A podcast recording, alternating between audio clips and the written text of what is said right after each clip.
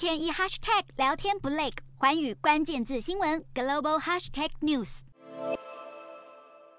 随着乌军反攻连连告捷，乌俄战场情势越来越严峻，也提升了西方国家对普丁动用核武等末日武器的疑虑。乌克兰总统泽伦斯基在日前一场访谈中表示，北约恐怕有必要准备预防性打击，阻止俄国核武使用，并呼吁国际社会加大力量严惩俄国。不过，这段发言却被俄国政府解释为泽伦斯基要求西方动用核武，先发制人打击俄国。对此，泽伦斯基随即澄清，自己并没有要求西方动用核武，而是加强制裁。泽伦斯基指控俄国刻意另翻版本，大做文章，只是想作为出兵乌克兰的理由。另外，泽伦斯基八日受英媒 BBC 专访时指出，俄罗斯当局虽然还没有准备好使用核武，但却已开始对民众放话使用核武的可能性。种种迹象也显示，许多国家正将加紧脚步为应对核武威胁做准备。乌克兰和俄罗斯政府都已开始发放碘片给人民，而美国政府甚至拨款二点九亿美元（约新台币九十一点七亿元）采购大量抗辐射药物，让核战爆发的疑虑再度提升。